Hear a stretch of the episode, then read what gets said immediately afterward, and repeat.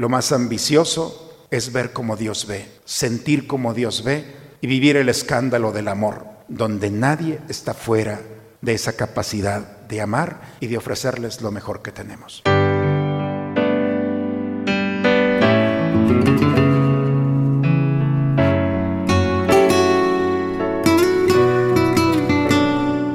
Bienvenidos a la Santa Misa.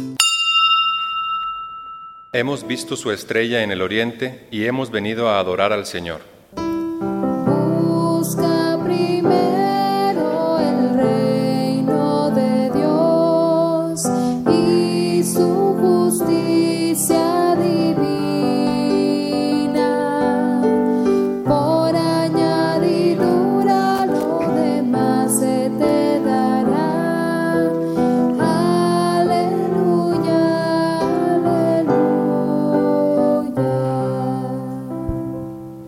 Señor esté con ustedes, hermanos. Proclamación del Santo Evangelio según San Mateo. Jesús nació en Belén de Judá en tiempo del rey Herodes. Unos magos de Oriente llegaron entonces a Jerusalén y preguntaron, ¿dónde está el rey de los judíos que acaba de nacer? Porque vimos surgir su estrella y hemos venido a adorarlo. Al enterarse de esto, el rey Herodes se sobresaltó y toda Jerusalén con él. Convocó entonces a los sumos sacerdotes y a los escribas del pueblo y les preguntó dónde tenía que nacer el Mesías. Ellos le contestaron, en Belén de Judá, porque así lo ha escrito el profeta. Y tú, Belén, tierra de Judá, no eres en manera alguna la menor entre las ciudades ilustres de Judá pues de ti saldrá un jefe que será el pastor de mi pueblo Israel. Entonces Herodes llamó en secreto a los magos para que le precisaran el tiempo en el que se le había aparecido la estrella y los mandó a Belén diciéndoles, vayan a averiguar cuidadosamente qué hay de ese niño y cuando lo encuentren avísenme para que yo también vaya a adorarlo. Después de oír al rey, los magos se pusieron en camino y de pronto la estrella que habían visto surgir comenzó a iluminarlos hasta que se detuvo encima donde estaba el niño. Al ver de nuevo la estrella se llenaron de inmensa alegría. Entraron en la casa y vieron al niño con María, su madre, y postrándose lo adoraron. Después abriendo sus cofres le ofrecieron regalos, oro, incienso y mirra. Advertidos durante el sueño de que no volvieran a Herodes, regresaron a su tierra por otro camino. Palabra del Señor.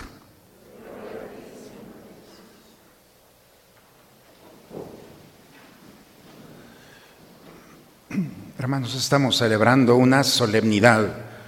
La solemnidad es la celebración de las celebraciones más grandes que tenemos en la iglesia.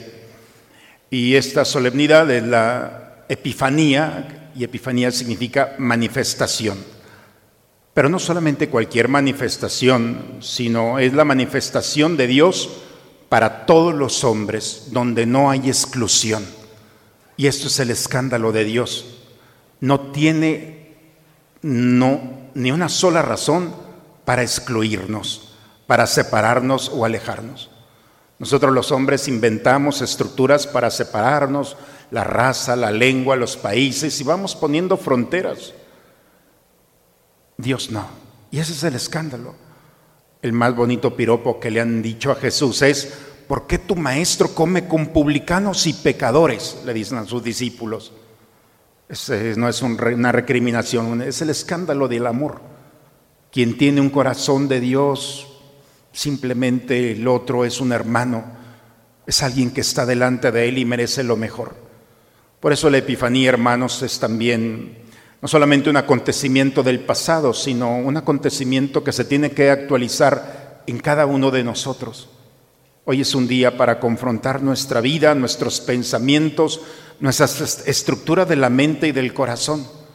Quizás sin darnos cuenta hemos caído en esa estructura de, de, este mundo y de la sociedad donde vamos separando.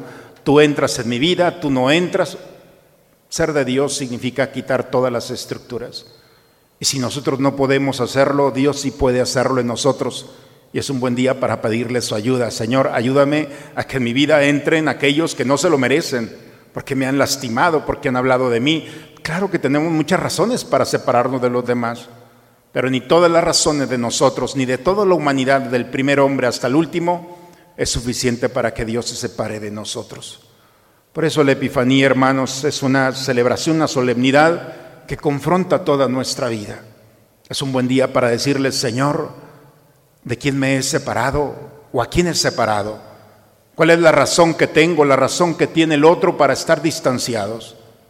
Es muy triste, hermanos, que vayamos nuestra vida viviendo de esta manera y nos podemos acostumbrar, pero siempre la tristeza va a estar en nosotros. Todos vivimos esto, nadie está exento. Por eso hoy es un buen día para entrar en esta celebración sin quedarnos como espectadores, sino entrar y decirle a Dios, dame un corazón como el tuyo, para poder amar a aquellos que están a mi lado, que salen a mi encuentro. Si este mundo o yo mismo he puesto límites, hoy es un buen día para que con tu amor los tomes y me concedas la gracia de ver y de amar como tú amas. La Epifanía, hermanos, es la respuesta a todas nuestras preguntas. Es una solemnidad, por eso se le llama solemnidad, no es cualquiera. Cada uno de nosotros tenemos en nuestro interior preguntas que no se han resuelto, tenemos insatisfacciones, aun cuando podemos tener prácticamente todo en el mundo, siempre hay algo en nosotros. Hay esa insatisfacción. De hecho, al hombre se le define como un ser insatisfecho siempre está buscando algo. Y cuando parece que todo tenemos, falta algo en nuestro interior. Esa insatisfacción es una parte estructural, constitutiva del hombre. Dios nos hizo así. Nos ha hecho insatisfechos. Porque la insatisfacción nos invita a soñar. Porque cuando falta algo uno sueña, tiene ideales, tiene ilusiones. ¿Qué pasaría si nosotros no despertamos con algo que tenemos que lograr? Con algo que tenemos que hacer. Hay películas maravillosas que nos hablan de ancianos que se reúnen y dicen, hagamos una lista de todo lo que no hemos hecho. Son maravillosas en películas, pero también en nuestra vida. ¿Qué es lo que falta por hacer? Y no es porque tengamos una idea, es porque Dios ha puesto en cada uno de nosotros esa insatisfacción. Pero aun cuando hayamos llevado todo a cabo, siempre va a haber algo más. Podemos, podemos subir el cerro o la montaña más alta y cuando hemos logrado todas nuestras metas siempre hay algo, el corazón nunca va a estar satisfecho. La satisfacción a nuestro interior, esta es la respuesta, hermanos, es Dios, es Jesucristo, esa es la esperanza y la fe cristiana. Ni todas las cosas del mundo pueden lograr que mi alma esté satisfecha, porque mi alma quiere algo más. Algo que este mundo, por más que le pueda ofrecer, no lo satisface. Y es la salvación.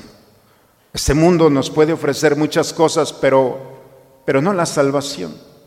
La salvación es propiedad de Dios, es el único que nos puede salvar.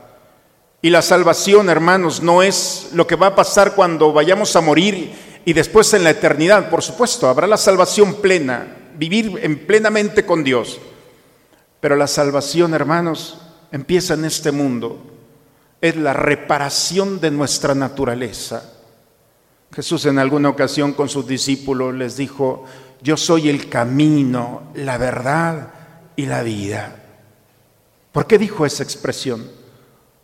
Porque a veces puede pasar que nosotros nos salgamos del camino que andemos por veredas en las cuales hemos perdido la alegría, la capacidad de disfrutar, el sinsentido de la vida.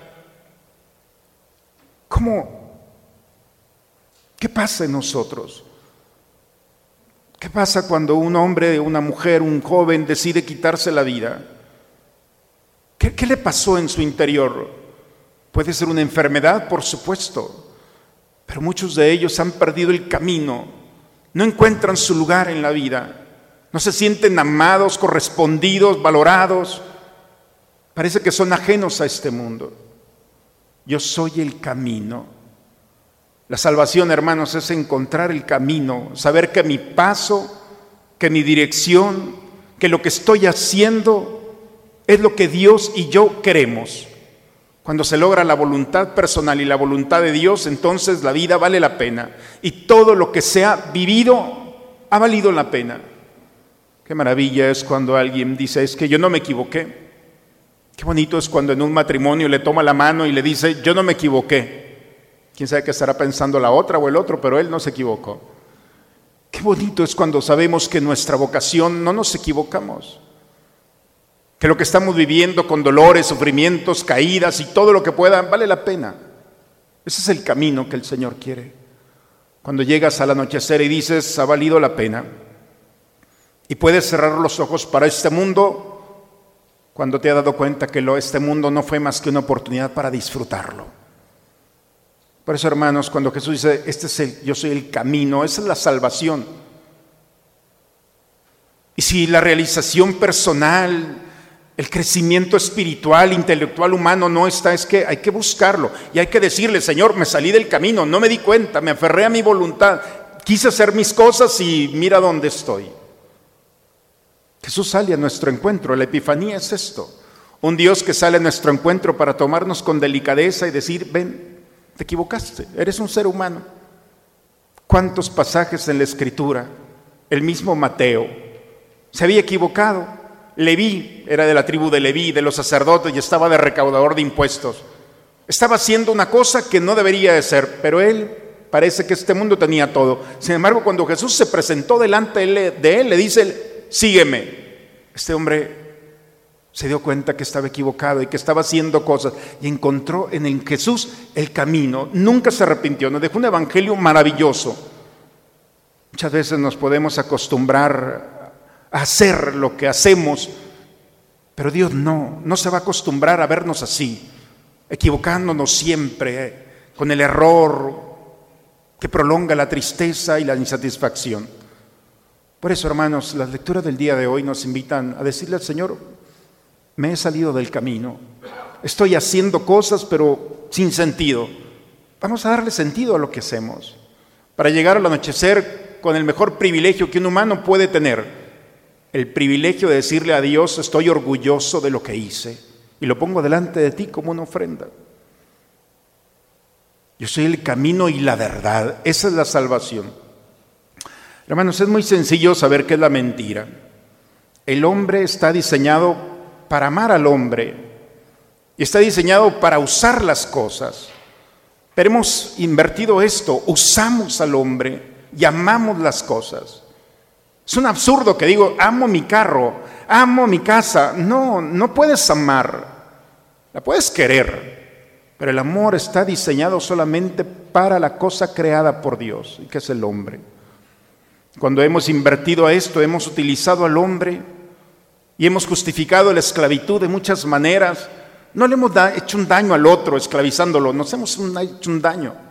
Cada vez que yo utilizo a una persona y no la ama, se fuga de mí la alegría, la paz. ¿Cómo vas a ir a dormir?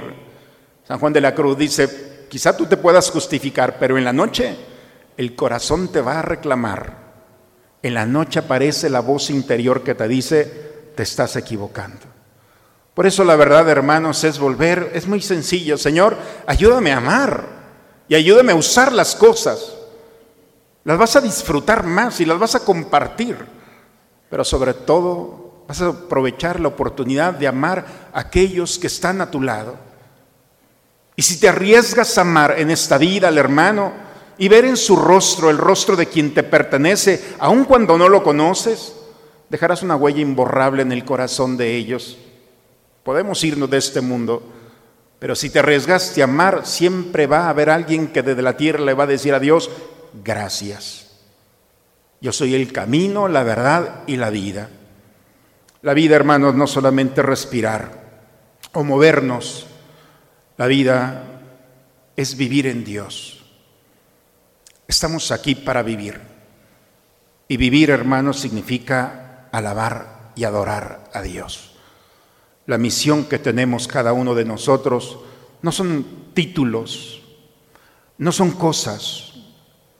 El hombre, como toda la creación, está diseñado para detenerse y alabar y bendecir a Dios y adorarlo. Cuando el hombre adora, alaba a Dios, le agradece, vean el amanecer que tenemos, el clima que tenemos, las personas que están a nuestro lado, la salud con la que podemos gozar. El hombre está diseñado, las plantas alaban y adoran a Dios con su movimiento, con su aroma, todos los seres. Bellamente la carta a los romanos dicen, toda la creación está a la expectativa de Dios. Y nosotros no estamos aquí para caminar o dormir, no solamente para eso. Somos la criatura después de los ángeles que está diseñada para alabar y bendecir a Dios. Cada vez que nosotros alabamos y bendecimos a Dios, no le hacemos un favor a Dios. Dios no necesita de nuestra alabanza, pero nosotros crecemos y nos damos la oportunidad de ser plenos. La tristeza, la angustia, el miedo no se quita con un medicamento, con una terapia. Cuando el hombre empieza a alabar y bendecir a Dios, se da cuenta de la sanación y del poder que tiene el reconocer a un Dios que ha diseñado todo para decirte que te ama. Cuando nosotros alabamos y bendecimos a Dios, Dios nos dice que nos ama. Y cuando una persona se siente amado, se quita ideas, pensamientos, pecados, y todo aquello que en su momento pudo haber sido una herida más. La lectura del día de hoy, hermanos, nos hablan de esto. Hombres y mujeres que han tenido una ilusión, un sueño. Todos esperamos algo. Isaías está viviendo el peor momento su pueblo, pero tiene la ilusión que Dios no los va a abandonar y que Dios va a venir a vivir con ellos y va a iluminar Jerusalén y todos van a voltear a ver a Jerusalén. Es el sueño y se vuelve profecía. La profecía, hermanos, es la certeza de que Dios va a llevar a cabo mi sueño. Cada uno de nosotros, al ser bautizados, somos profetas, pero se nos olvida. ¿Cuál es tu sueño? ¿Cuál es tu ideal? Profetízalo, ponlo en las manos de Dios. Si tú no lo puedes llevar a cabo, Dios sí lo puede llevar a cabo cuando es bueno, cuando es santo y cuando es agradable para Él. Pongamos nuestra vida y nuestros sueños, nuestras ilusiones. Si Dios ha puesto nuestra insatisfacción, no es para vernos triste, es para que nuestros sueños e ilusiones las pongamos en sus manos. Cuando le decimos, Señor, ¿tú qué piensas de esto, de mi sueño? Él no te va a responder con palabras, te va a responder con hechos. La palabra de Dios crea, creó el cielo y la tierra, separó el agua de la tierra. Vean, la palabra de Dios crea, produce.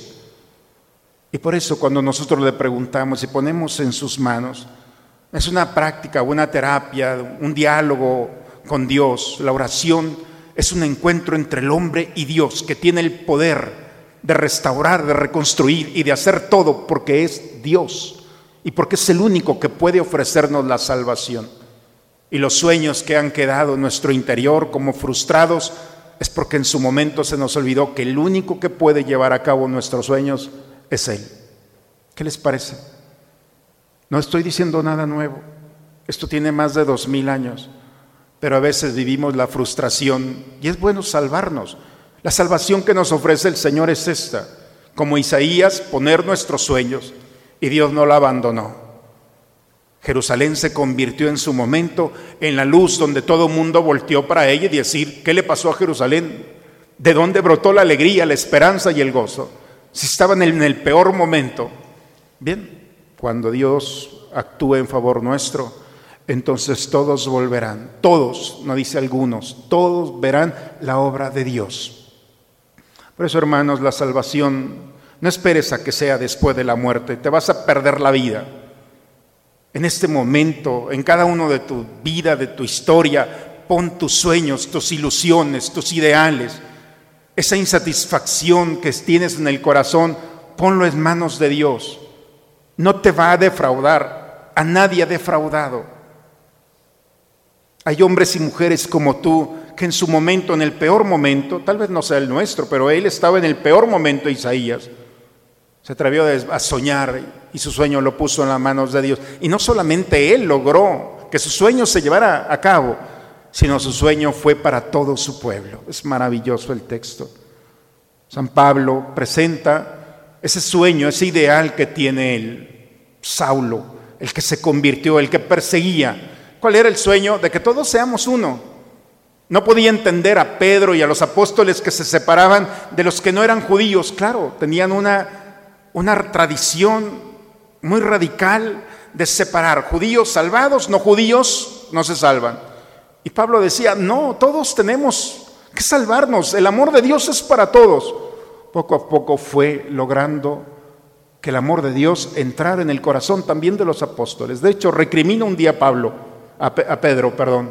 Y Pablo le dice, oye, ¿cómo tú, hablando de lo, que, de lo mismo que hablamos, te separas de los que no son judíos? Eso no está bien. El sueño de Pablo se llevó a cabo y hoy lo vivimos. Cuando los cristianos se reunían, las primeras comunidades cristianas, los romanos, los soldados decían, ¿y estos quiénes son? Porque los judíos se separaban solamente hombres y mujeres allá. Los griegos solamente hombres, mujeres no. Y en los cristianos, en las reuniones cristianas, había niños, había jóvenes, había mujeres, había adultos, había ricos, había pobres de todas las naciones. Y los romanos los decían en los escritos históricos, ¿quiénes son estos? ¿Qué sectas son estas donde todos son iguales? No hay esclavos, ese es el escándalo, hermanos. La epifanía es tener un corazón de Dios. Los magos tenían ese deseo. Magos de Oriente eran astrólogos. Ellos veían al cielo y no solamente veían las leyes de los astros, sino ellos interpretaban que cada astro, cada movimiento tenía una razón de ser en las personas. Y ellos interpretaron este movimiento astral en el nacimiento de un niño, que fueron el día de hoy. Fueron a buscarlo. Y estaban alerta de todas las luces que había, supieron interpretar que una luz era importante. La epifanía es esto, hermanos. Hay una luz en tu camino que es la más importante de todas las luces. Ellos vieron una luz, dijeron, esta es de todas las que había en el cielo. Así es nuestra vida. Hay una luz en tu camino que quizá por estar viendo otras has perdido el camino, la verdad y la vida. Con los magos nos invitan a descubrir esa luz. ¿Cuál es esa luz que te ha acompañado en tu historia?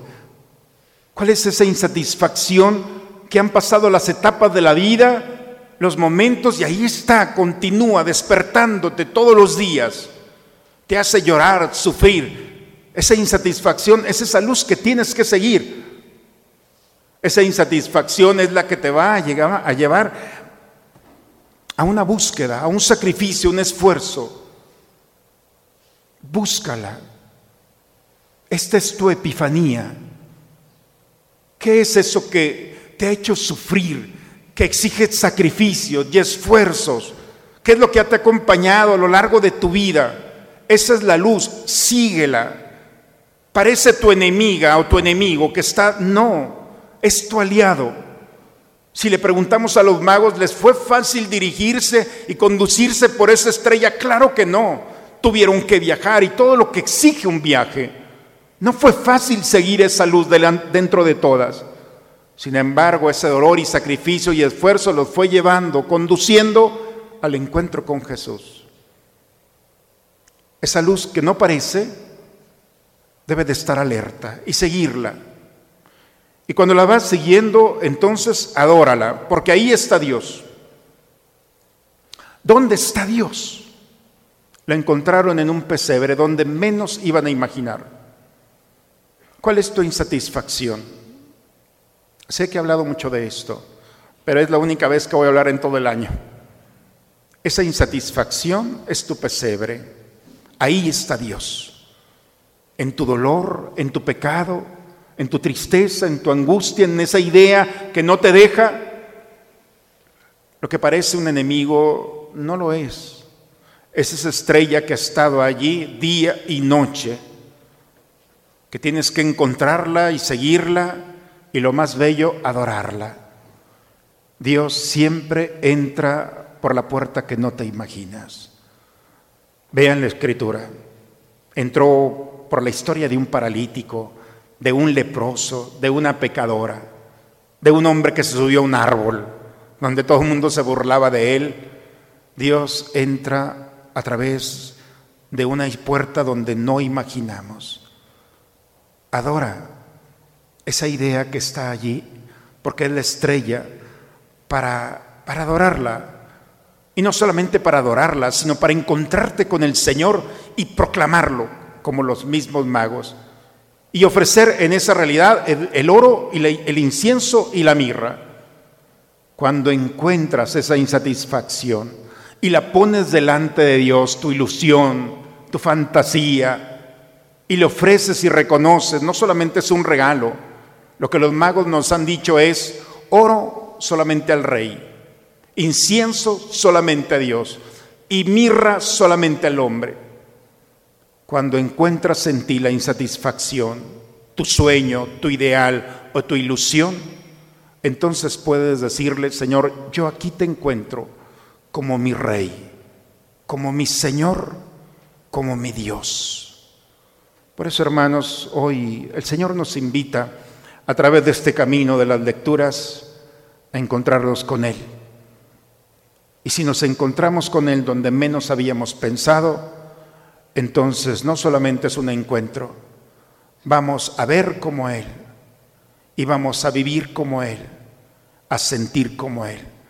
Y nos vamos a dar cuenta que nadie, nadie está excluido de nuestra historia.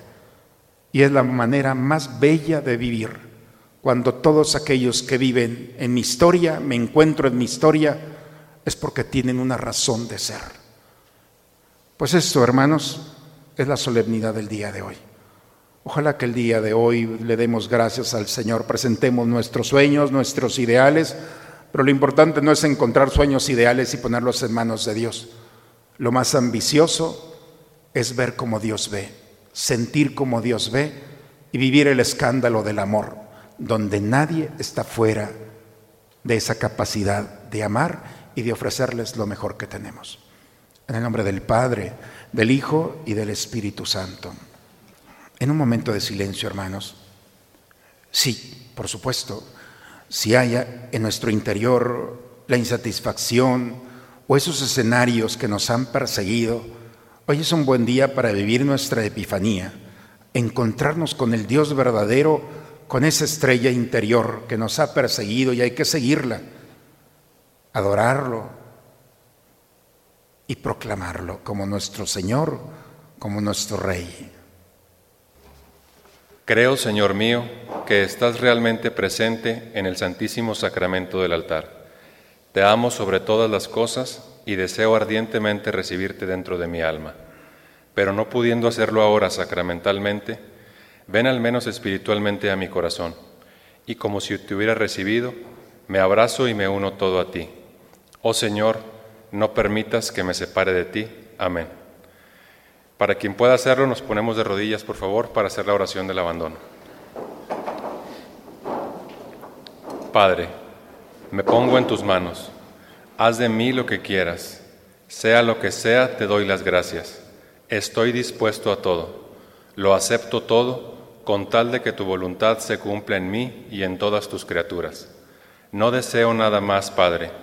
Te encomiendo mi alma, te la entrego con todo el amor del que soy capaz, porque te amo y necesito darme, ponerme en tus manos sin medida, con una infinita confianza, porque tú eres mi Padre. Amén. Te pedimos, Señor, que tu luz celestial siempre y en todas partes vaya guiándonos para que contemplemos con ojos puros y recibamos con amor sincero el misterio del que quisiste hacernos partícipes. Por Cristo nuestro Señor. El Señor esté con ustedes, hermanos. La bendición de Dios Todopoderoso, Padre, Hijo y Espíritu Santo, descienda sobre ustedes, sobre sus familias y permanezca siempre. Pues hermanos, la estrella no ha terminado de iluminar. Dios va iluminando y ha puesto una estrella en nuestro interior. La insatisfacción no es porque no puedas hacer las cosas, es porque Dios te ha hecho así, para buscarlo a Él y encontrarlo. Y al encontrarlo, lo único que tienes que hacer o debemos de hacer es, Señor, aquí está la estrella, aquí estás tú. Tú eres mi rey, mi Dios y mi Señor. No es muy complicado, hermanos. Ojalá que podamos nosotros en esta vida vivir la plenitud ya, esa plenitud que el Señor nos ofrece. Con la alegría del Señor vayamos en paz a celebrar y a vivir lo que aquí hemos celebrado. Demos gracias a Dios. Seguimos orando por ustedes, para quienes han venido a acompañar la ceniza de sus seres queridos. Es medianoche.